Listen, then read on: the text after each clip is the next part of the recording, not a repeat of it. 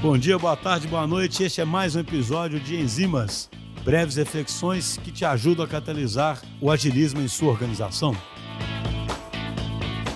Bom dia, boa tarde, boa noite. Meu nome é Guilherme Cosme, eu sou UX designer aqui na DTI e hoje a gente vai falar um pouquinho sobre entrega de valor no design. Então vamos lá. Geralmente, né, quando a gente realiza essas entregas de valor, eu tento transmitir, né, qual é o meu processo ali de trabalho para o cliente, mostrar para ele também os dados ali que eu consegui durante esse meu processo de trabalho e mostrar os resultados. Então eu sempre priorizo, né, esses três pontos quando eu vou fazer uma apresentação de entrega de valor. Então, como a gente está conversando com o cliente, né, a gente está ali tratando de negócios, né, a gente sabe como que a agenda de cliente, a nossa é corrida, então a gente tem que ser bem sucinto e objetivo naquilo que a gente está querendo transmitir, no que a gente está apresentando, né, na nossa entrega. Então, a gente tem que levar em, também em consideração o fator tempo. Então, a gente tem que ser objetivo no que a gente quer passar ali para o cliente. Então, vamos lá, né? Então, quando a gente está desenvolvendo essa apresentação de entrega de valor, a gente, além de apresentar de forma objetiva, a gente mostra um pouco do nosso processo ali, do que foi realizado.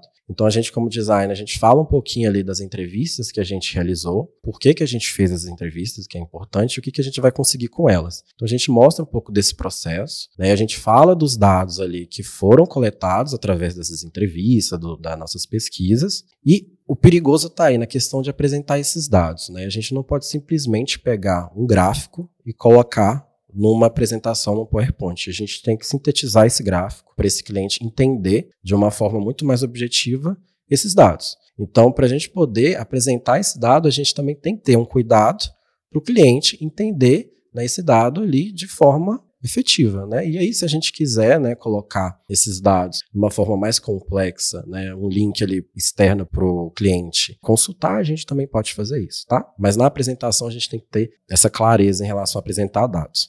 E aí também a gente apresenta os nossos resultados. Então, nos resultados é interessante a gente sempre falar o que deu certo e o que não deu certo. Então, se a gente for lá, fez uma entrevista, e aí entrevistamos, sei lá, X usuários, coletamos ali uma quantidade de dados. E aí a gente fala, tipo assim, ah, o que, que a gente gerou, né? Qual o resultado que a gente gerou com isso aí tudo, né? Com essa pesquisa, com esses processos e tal. Então a gente fala, ah, olha, através de, dessas pesquisas, desses dados coletados, a gente diminuiu o risco de prototipar essa tela. Se a gente não tivesse conversado com os usuários, a gente teria um risco de desenvolvimento. E aí acabaria que a gente ia ter um retrabalho, o que impactaria também ali na questão financeira do cliente, que ele vai ter que, novamente, a gente vai ter que gastar tempo e dinheiro para poder produzir outra tela se a gente não tivesse consultado, entrevistado esses usuários, tentado entender o seu contexto sempre quando a gente vai fazer essas entregas né, de valor, a gente sempre tem que considerar isso. Né? A gente fala sobre o nosso processo, a gente fala dos dados que a gente captou ali e a gente mostra resultados. E em resultados também é interessante a gente falar de comparativos. A gente mostra os dados anteriores do mês passado, a gente fala, olha, a gente fez, sei lá, um NPS, a gente fez um NPS ano passado, um CSAT,